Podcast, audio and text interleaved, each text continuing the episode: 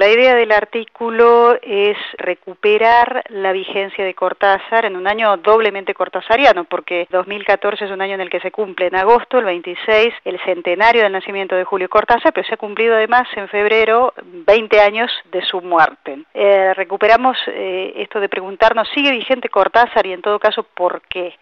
Allí eh, se mezclan, por un lado, las nuevas lecturas críticas, las polémicas que puede haber que en torno de la obra de Cortázar son eh, muy interesantes porque hay quienes, por ejemplo,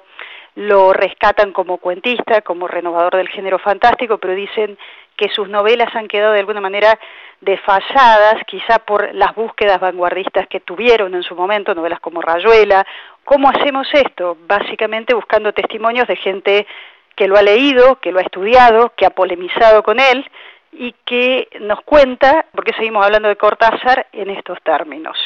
Em, yo creo que el, el, sentimiento prevaleciente es el de respeto, ¿no? Porque incluso quienes pueden sentir que parte de su obra ha quedado desfasada, rescatan los grandes aportes literarios que Cortázar nos ha dejado, su exploración en torno del lenguaje, el hecho de haber traído para el lado de la literatura eh, tradiciones como la del surrealismo o incluir la improvisación del jazz. Eh, incluso quienes dicen Rayuela ya es una novela que solo puede conmover a lectores poco sofisticados o adolescentes, te dicen sí, eh, pero hay que escribir Rayuela, hay que ser capaz de escribir Rayuela y después hablamos.